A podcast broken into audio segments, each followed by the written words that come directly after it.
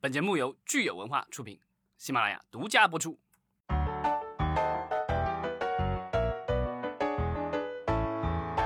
欢迎大家收听新一期的影视观察，我是老张。大家好，我是石溪。之前我们预告过会聊一期纪录片，那今天我们就是请来一位小伙伴跟我们一起来啊聊纪录片啊，欢迎露露。大家好，我是露露。对，露露是咱们这个资深的资纪录片行业的从业者，呃，这就是时间比较长吧，有多年的这个从业经验，对吧？时间比较长，因为我从零九年的时候开始就进入到纪录片这个行业了。其实当时零九年的时候，哇，真的很久。对，做纪录片的人还不是特别多。然后，呃，我有很多同学毕业了以后呢，就觉得。呃，要去做呃娱乐呀，或者是去做其他的事情，就觉得纪录片其实没有什么发展前景。但是，一二年的时候，纪录片才遇到了一个好的时机。嗯，其实以前我们节目也有关注过纪录片哈，然后也是跟这个独立的纪录片导演有过交流。呃，当然我我觉得就是露露这边可能比较不一样，就是也在做这个纪录片方面的这个创业，是吧？我觉得就是做创业的时候呢，就特别会关心这个纪录片整体行业的情况，以及未来可能还有哪些可能性啊。所以我们今天其实也是请露露跟我们一起来探讨，就是纪录片呃到底到目前为止我们发展到进入到了一个什么阶段，以及在未来呃可能还有哪些新的趋势跟大家一起分享。因为刚才露露也说了，就是从二零一二年开始，可能这个行业出现了一些新的气象。那二零一二年到今年呢，其实也已经就是小九年的时间了哈。所以这九年肯定也是发生了很多的变化。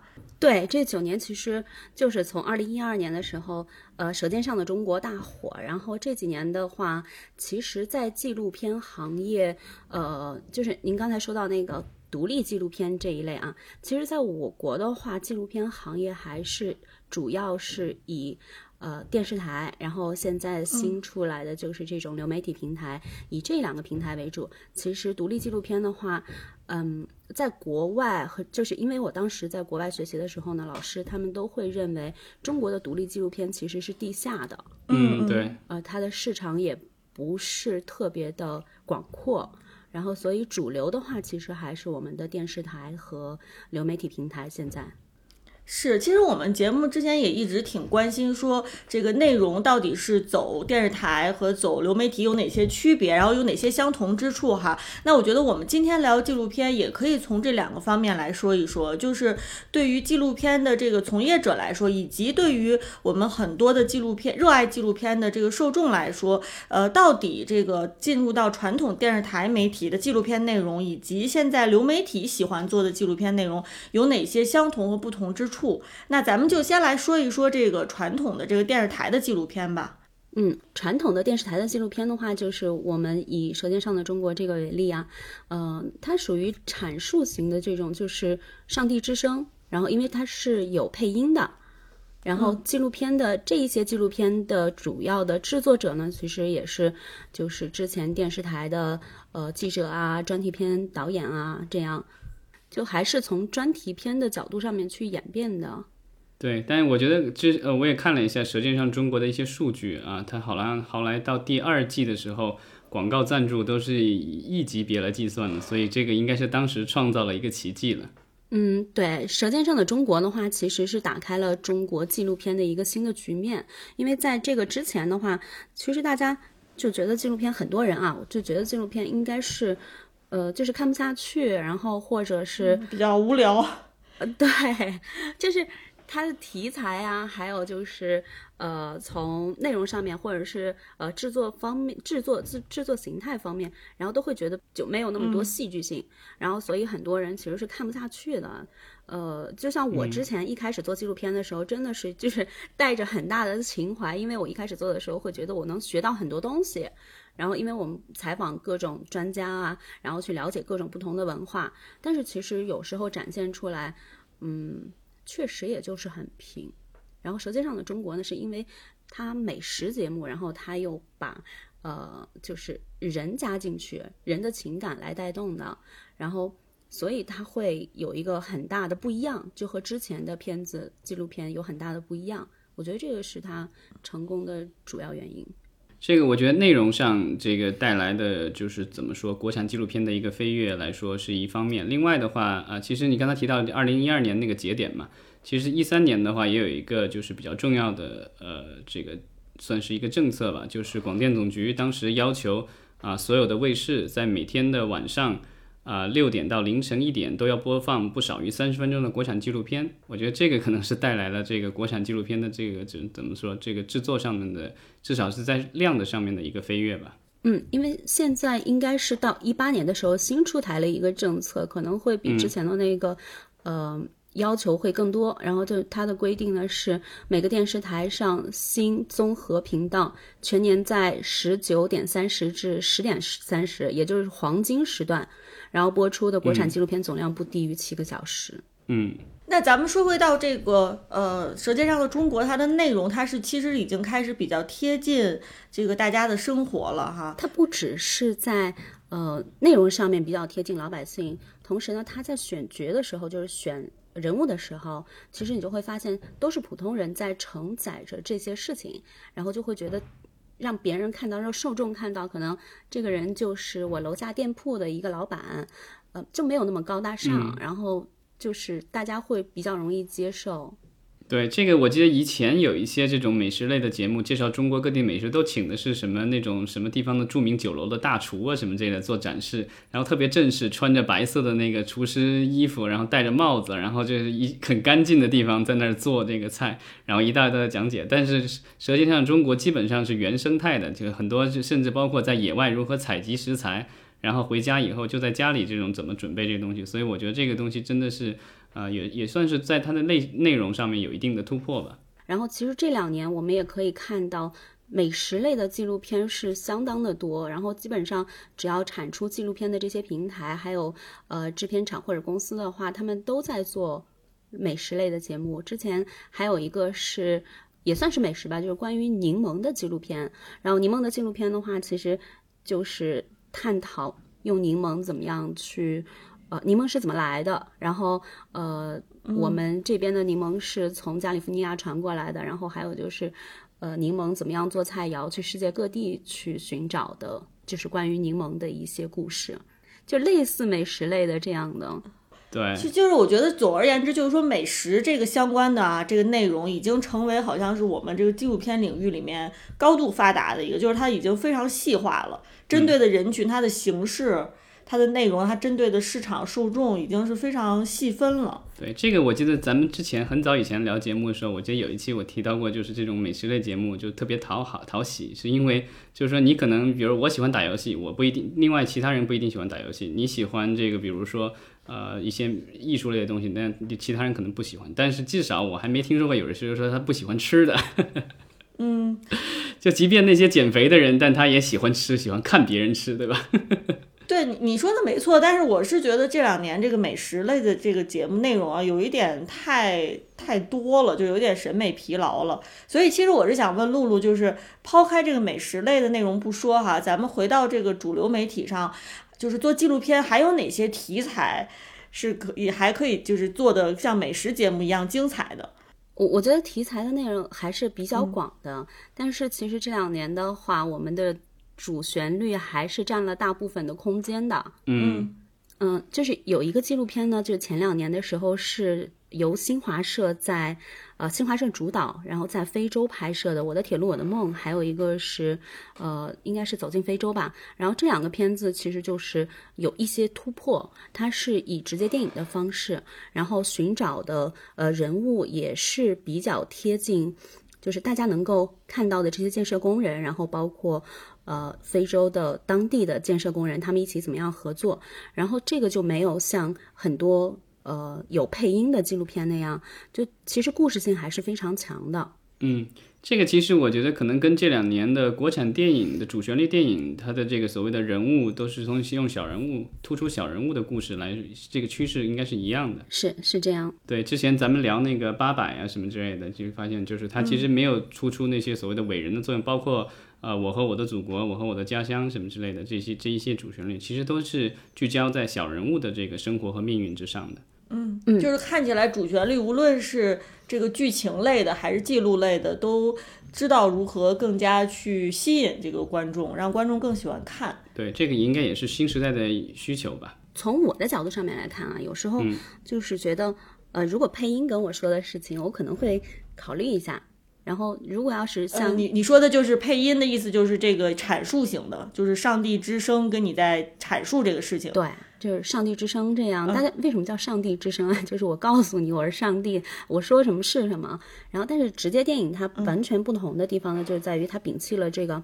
呃阐述型的这样的配音，然后是以。呃，自述体的这样的形式，然后或者是直接电影的方式，然后这样的话会让大家觉得比较舒服吧。嗯，最近的好像那个武汉的那个纪录片抗疫情的，好像也是类似的形式，完全没有解解说的那种。嗯，但那个好像是院线电影，对吧？其实能够现在做到这样的话，我觉得已经是呃，就是在体制内的这一些纪录片导演在做的一些努力了。除了刚才我们说的这些主旋律题材哈，还有一个题材也是我其实比较有兴趣的，就是经常会出现就是这种考古题材的这样的内容。对，那个就是好像有考古的这些纪录片，甚至还衍生出来一些综艺节目，对吧？那个什么在故宫修文物什么之类的，后来也有院线电影，然后后来啊、在故宫还有还有在在北京的其他的一些呃就是所谓的就是皇家建筑，然后都弄了各种综艺节目。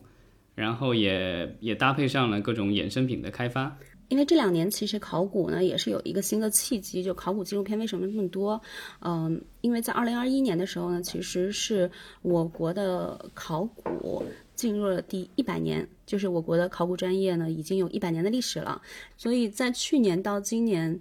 我觉得考古这一类的纪录片的话会更多，而且呃呈现的形式也是非常丰富的。优酷有一个考古型的互动型纪录片，它是《古墓派》，《古墓派》应该是考古探墓类的题材的一个超级 IP 吧。然后它做到这一季的时候呢，就是你可以在网上面看的时候，然后会有一些呃选择啊，然后会会让你一就有点像打游戏那样的。但这种就是这种怎么说，展现形式上的这种突破，可能主要可能还要依赖于流媒体了，对吧？因为电视台的话，我觉得它可能因为它的播放介质的限制，它没办法做到那样的互动。刚才这个露露说的这个《古墓派》，它其实已经是这个台网联播的这样的纪录片了哈。对，那我们就来说说这个流媒体平台，它为了这个纪录片的新形式做了哪些努力吧。嗯，其实我觉得这两年的话，流媒体平台为中国的国产纪录片啊，还是做了很大的努力的。因为呃，你在电视台播出的很多片子呢，从题材上面、内容上面，然后包括形式上面，其实呃会有一点点小的变化。然后就是我刚才说的，比如说我们找一些就是呃平民百姓这样的人物啊，然后但是你从形式上面的话。也不可能一下子突破太多，但流媒体平台呢，它自己会有一个比较大的优势，呃，就是现在也有很多实验型的纪录片是在流媒体平台上面展现出来了的。嗯，但我觉得就是我自己个人的感受啊，就在电视台、电视电看电视里的这个纪录片和在网站上看纪录片最大不一样的，其实跟看剧、看电影现在是很类似，就是因为有这个弹幕的加入，因为我觉得好像。呃，包括我在 B 站上看过一些这个纪录片，我觉得那个看那个弹幕，其实你会对这个整个 内容有另一番解读了。呃，这个就是流媒体平台的优势嘛。然后它同时承载的是那种社交属性，嗯、然后这样的话，呃，其实是大家一起互动，然后大家一起看片子的，就是方式是不一样的。包括就是 B 站有一个是人生一串儿，然后这个的话，它的。配音呢，大家都说他的配音是比较泥石流的，就是不是那种播音腔的男生，然后是一个呃是他自己导演在配音的。对我我个人注意到的一点就是电视台的纪录片一般它是就是比较正正统的嘛，所以一集可能呃四十五分钟到或者一个小时这样的长度。但是我看那个 B 站呀，包括优爱腾上的一些纪录片，尤其是他们自制的，因为他们采购的一些可能他们决定不了，但是自制的那些我看。很多的长度，短的有五到十分钟的，还有二十分钟左右的，这可能是更适合现在的一些，比如网剧的这些受众，他们对这个时间长度的一个偏好。嗯，这两年其实纪录片在，嗯、时间长短上面也是发生了很大的变化。就是呃，一四年的时候不是就是短视频这样兴起比较。比较多嘛，然后就新短视频，嗯啊、大家接受的程度越来越多的时候，就是有很多的呃短视频的这种呃，就是制作公司，然后也是在开始制作微纪录片，就比如说二更和一条啊这样，嗯，就是纪录片其实是从长纪录片，然后包括传统型的纪录片，记录电影，对，然后就发展的现在的形式其实也是越来越多了。那对于其实做纪录片的这个创业来说，特别重要就是你得了解说每一个平台每个买家喜欢什么？对买家喜欢什么。那这方面你可以再多聊一聊吗？就是你觉得每一个平台他们目前来说，他们重点发力的都是有哪些方向呢？嗯，呃，以大的平台来开始说，就爱奇艺的话，其实它就有一点像那个奈飞的形式，就是一边就是高价购买这样优质的项目，然后或者是有一些呃优质项目的合作，然后一边呢它自己也在就是提升自己的原创内容的品质，就其实还是以社会题材为主，因为爱奇艺的受众其实还是比较广泛的。然后呃，明显差异不一样的就是 B 站了，B 站的受众是特别年轻的，所以呃，B 站的话这两年会有一些新的纪录片，呃，就比如说我刚才说的人生一串儿啊，然后还有就是关于电竞的，然后还有就是呃，它会。在今年的时候吧，和那个自然探险这样 Discovery 有一个合作，然后也是生存竞技类的，就它所有的受众其实非常明显和呃爱奇艺这些是不一样的。嗯 B 站我觉得比较有意思的是，他好像还买了不少，就你跟他提到 Discovery 啊什么之类的，BBC 什么之类的，好像他还买了不少这种进口的这个纪录片。呃，他也在和国外的一些纪录片进行合作，因为当时我在那个伦敦电影节的时候呢，遇到一个泰裔的美国导演，嗯、他的纪录片的话，他想进入到中国，他首先考虑的是和 B 站合作，他当时也跟我说了的，然后我还挺意外的，其实就是我没想到 B 站就是在国外的市场，然后他们也是积极主动的在去找一些好的片源，这样来购买的。对，但我觉得 B 站可能跟现优爱腾之类的现在对比来说，就差别最大的是，呃，B 站就是首先就上市的这个就是 B 站和优优呃那个爱奇艺是在美国上市的。另外，我觉得 B 站不大一样的是，它有类似于国外的媒体公司，像索尼这样的投资，所以我觉得可能在国外的话，它的这个在至少在业内的知名度可能会比这个其他这几个网站会好一些。那腾讯它有没有什么自己特别偏好的题材呢？呃，腾讯呢，其实我看到的话，它会呃有一些，比如说，就是前两年的话，它和 BBC 打造的，然后还有就是有一些独家出品的这种，呃，其实它的它的种类还是比较比较杂的。然后就是说，嗯，我我看到有一个比较新鲜、值得一提的，就是有一个儿童行为心理解密的纪录片，叫《小孩的神秘生活》。然后这个。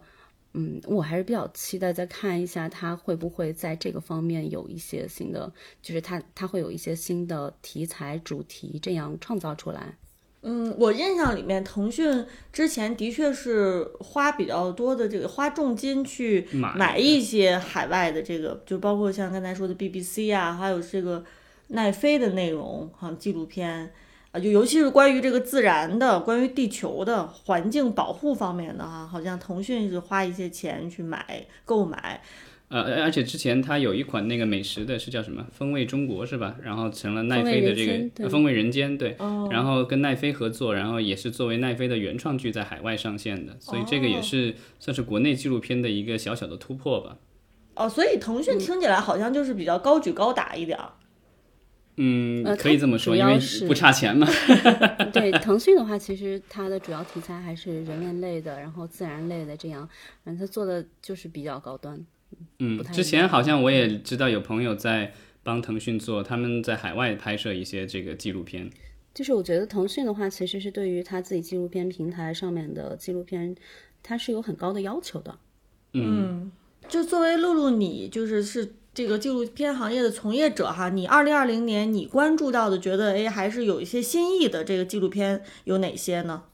我关注到的话，就是一个就是我刚才说过的那个古墓派，因为它的形态不一样嘛，对。然后还有就是呃，就是历史那些事儿，就是之前历史那些事儿之后的一个与古为友。然后其实这个呢，就是它有一点像。嗯，就是把中国的历史，然后和外国的历史、中国的文化和外国的文化进行一个对比的这样的叙事。然后另外呢，还有一个就是它是和开心麻花一起合作的一个呃轻喜剧的纪录片，叫《此话怎讲》，它是讲画儿的。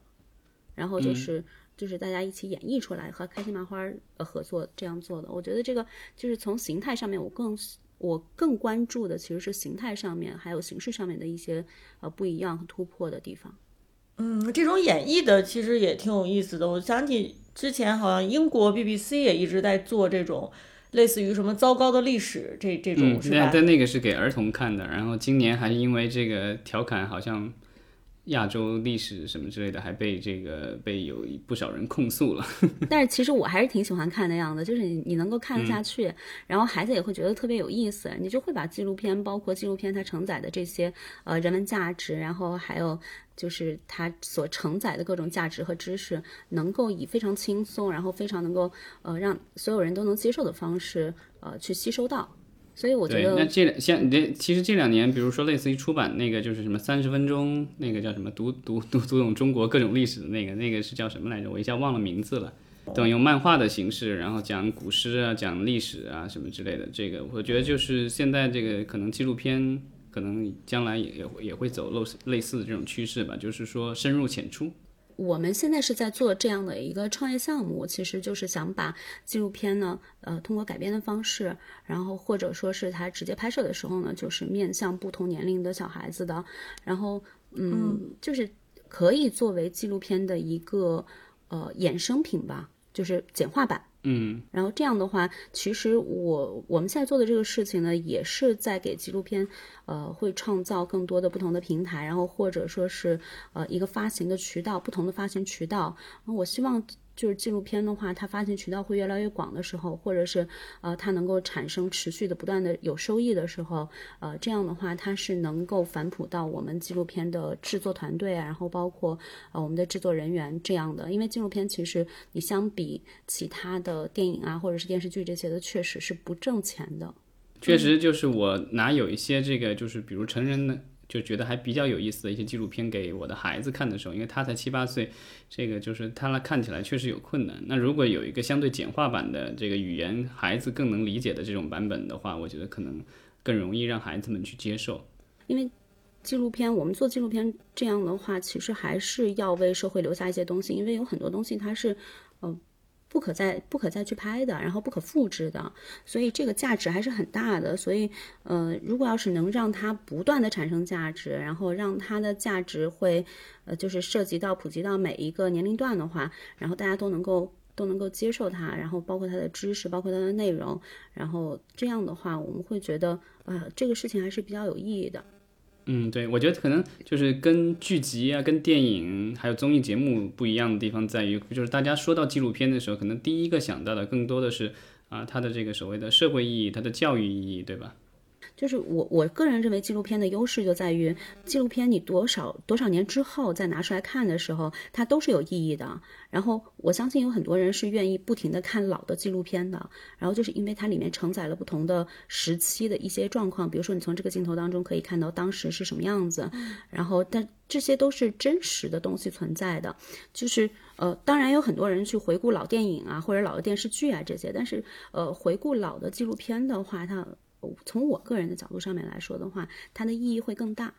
嗯，呃，我我就是关于这个内容的话，我有一个问题就想咨询一下你，因为这个我也是这个这两天看这个关于纪录片的一些呃文章，然后其实有就是这个有两大流派了，这个一一个流派就是说纪录片必须都是这个真实的画面，然后另外的话就顶多有一些这个访谈或什么之类的，但不能够就是做其他的。但另外一个流派就是加入大量的这个所谓的历史再现的，甚至会有有有演请演员，然后服化道什么都上，然后这个重现很多的历历史场景。这个可能是因为可能比较年代年代比较久远，或者当时的历史条件限制，没有留下特别多的这个影像资料，所以有很多的是这样的这个所谓的复制的场景。那我不知道，就是你作为一个这个纪录片的这个。呃，从业人员，这个你对这两种不同的这个纪录片有什么样的看法？呃，我我觉得你看不同的纪录片的时候，你可能对它的要求不太一样。比如说，你看纪录片电影的时候，它就是一个纪录片电影，它是一个直接电影的表达方式。然后忽然出现这种呃，就是演绎的成分的时候，其实是非常明显的，大家也能看出来的。然后就是你可能是不太能够接受的，但是如果你看历史剧的时候，呃，你像 BBC 的也会有很多历史片的话，它也是有重现的，嗯，这个是很正常的。你肯定就不会要求，好像就是如果没有了，如果要是用空镜头，你可能理解上会更难吧。嗯，对，有一些可能就我看的还有一些就是比如用动画或者是一些其他的东西来来展现。嗯，动画现在也有，然后之前就是有一个纪录片的话是，嗯，有一个纪录片是《激情燃烧的岁月》，然后它是当时说那个就是我国的那个电视的体制改革，然后就是焦点访谈，然后这个片子呢，它当中还用了沙画的方式。嗯，所以就是各八十八般武艺都用上是吧？嗯，纪录片其实它还是很包容的，你可以用呃动画的方式，然后你也可以用沙画的方式，然后你也可以用演绎，然后甚至你自己画一幅画，或者是做一个很简单的这种特效，我我觉得都是可以可以包容的。我见过的可能最偷懒的一种就是。可能只有老照片，所以呢，他们就是那个老照片，就是不断的推进、拉远、推进、拉远，然后配上旁白。就我我觉得就是可能像以前的有一些纪录片，它可能做出来如果不需要考虑市场，就它如果不是直接面对这个受众的话，它可以呃选择一些比较简单的方式。但是现在可能很多纪录片，它就是需要卖给这个平台的时候，它要考虑到。这个受众是不是愿意看？对他，他会更对市场应该更敏感。那这个时候他可能选择的方式会更谨慎一些。嗯，这个好像我看了一些相关的数据，就是比如说咱们国家电视台的话，其实主要的，尤其是像央视的话，它可能自制的内容这种纪录片相对多一些，然后采购的是为辅。那对于平台来说，流媒体平台来说，他们可能是以以采购为主，然后自制为辅。那这个可能就是我们的这个，就是在给他们制作不同的内容的时候，可能会有一定的针对性吧。就是你说的这种，可能我觉得可能给流媒体卖的那些，可能会需要这个，就是怎么说，更考虑可看性，可能要需要更强一些。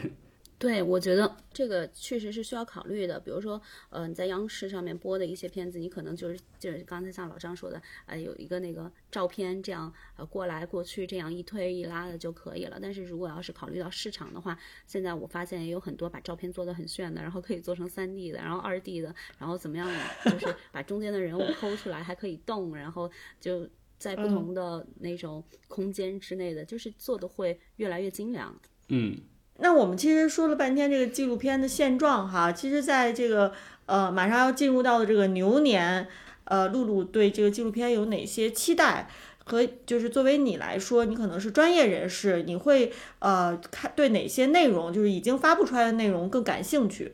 嗯，我看到有一个二零二一年的就是储备项目啊，储备项目里面就是腾讯、优酷、B 站啊，还有呃山东纪录片中心、精英纪实这些的话，呃，我看到他们其实还是以就是味蕾的刺激为主，就是我之前说的有点 审美疲劳了，已经有点。这个好像我看到了有一个一九年的数据，说是美食类的这个纪录片占到了。总数的大概百分之四十几，我不知道这个数字准不准。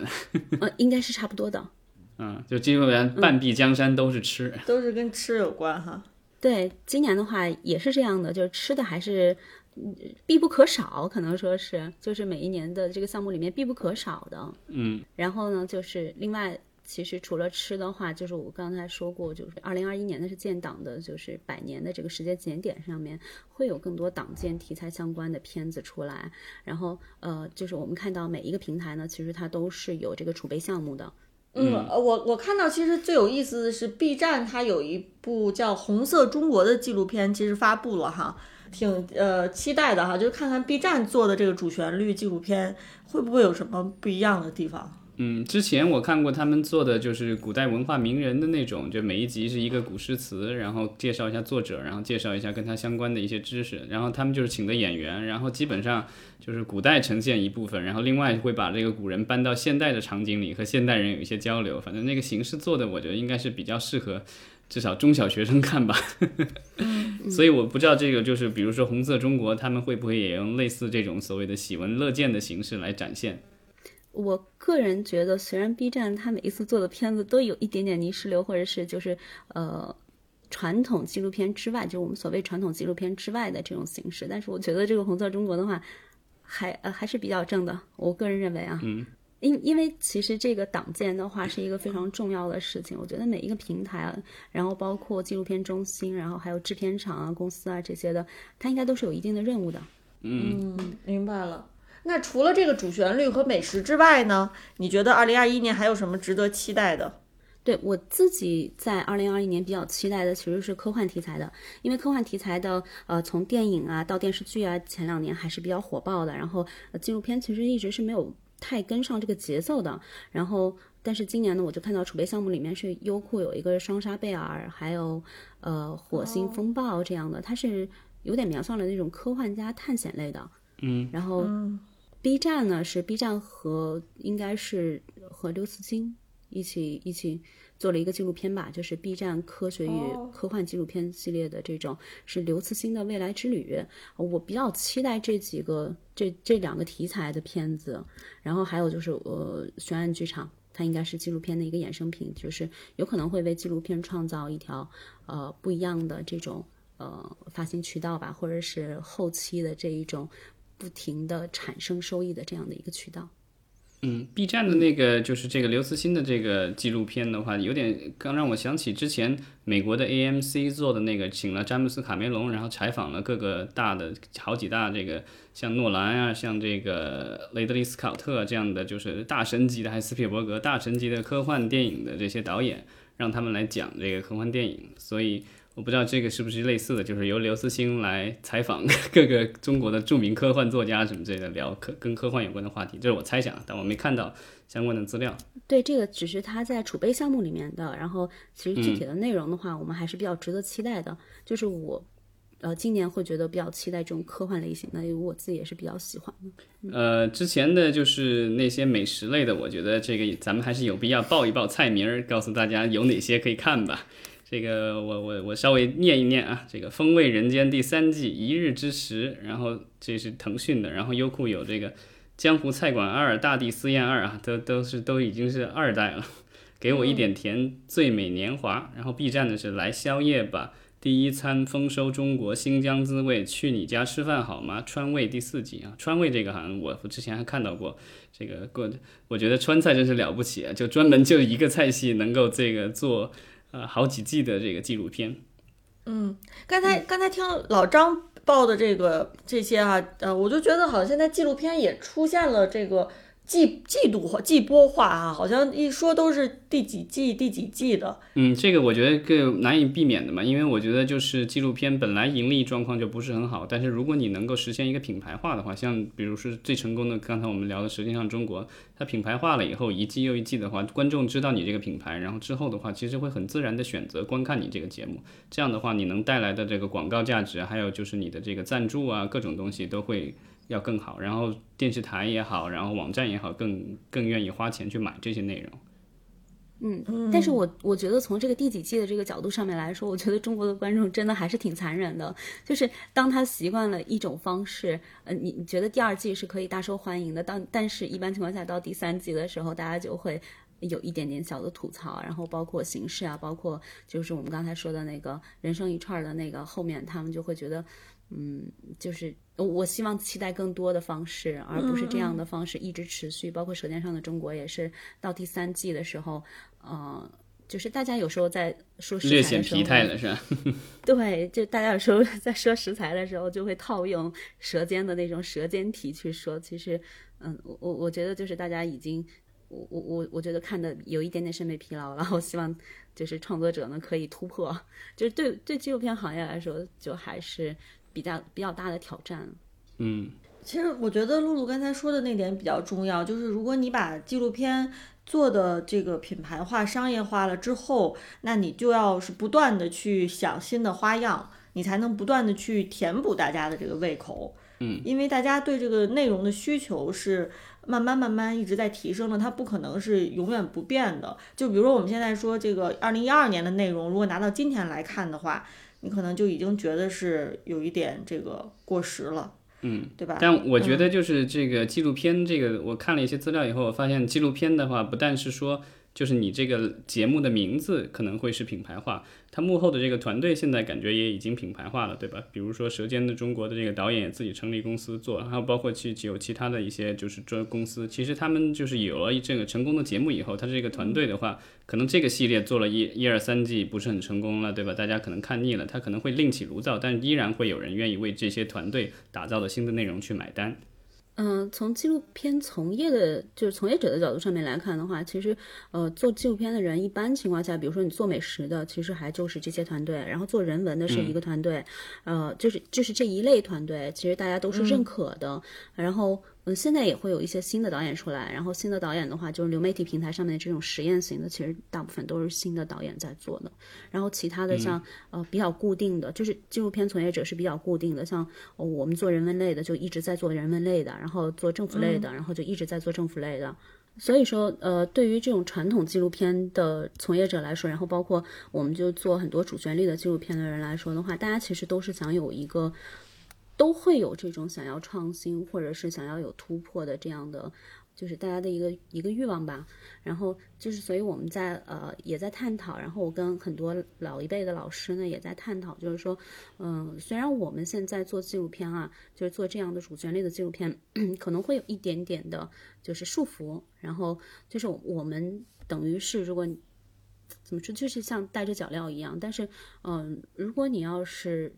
能够带着脚镣，然后把这个舞还跳得好看，那我我觉得这个就是对于我们现在这个呃做纪录片的比较大的一个挑战，然后也是我们想要去努力创造的一个局面。这个叫什么？任重而道远，对吧？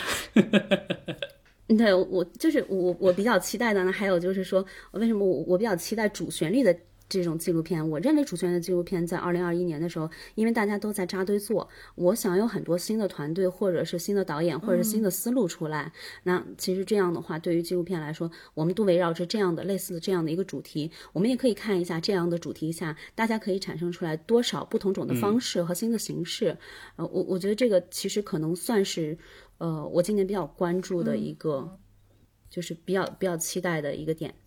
对，其实，在这个我们说的院线电影和电视剧、网剧这方面，主旋律现在都并不等于这个不好看或者无聊了。主往往是很多收视率很高的内容，其实都是用的是这个主旋律题材。像我们说院线电影，其实很多票房奇迹也都是主旋律题材哈。然后电视剧也有。像这个去年这个大火的这个《破冰行动》这样的，它其实也是前年的 啊，好前年的，对，就是它其实就是我们说主旋律，我看到我们网上还有。呃，这个听友也在留言说，就是哎，说探讨一下主旋律到底未来这个这个发展方向是什么。所以我觉得今年我们像露露说的，也给我们提供一个新的思路，就是既然是主旋律扎堆儿的一年，那我们就看看哎，主旋律到底谁做得更好，谁能把主旋律做出新意来。那可能这今年也是我们节目会重点关注的一个方向。嗯。然后最后，其实我觉得节目最后的话，就露露，你能不能做一件事情？就是说春节的话，大家可能至少有几天假吧。然后你有什么，就是过去这一段时间的一些纪录片可以推荐大家看的，算算补补课。就是我认为有几部纪录片其实还是值得翻来覆去的看的。然后呃，有一个呢，就是之前。呃，央视播过的一个七集的纪录片叫《传承》，然后这个纪录片的话是把中国的非物质文化遗产集中在了这七集的，就是金木水火土道和河这七集的节目里面。然后其实这个算是如果带着孩子看的话也是比较好的。然后还有就是因为我我个人是呃比较喜欢喝茶的，然后就是那个茶一片树叶的故事这个，然后也是他带领着就是我们的茶文化一。呃，包括和国外的一些交流这样的，呃，这些片子的话，承载的纪录片的，包括就是内容上面非常考究，然后还有就是它的可看性，然后包括呃，你可以看到很好看的画面，这样我觉得是比较值得看的。然后另外一个不同的类型的呢，就是。怎么说？就是就是已婚 已婚以后看的这个纪录片叫《人世间》啊，我真的推荐所有男性去看一下。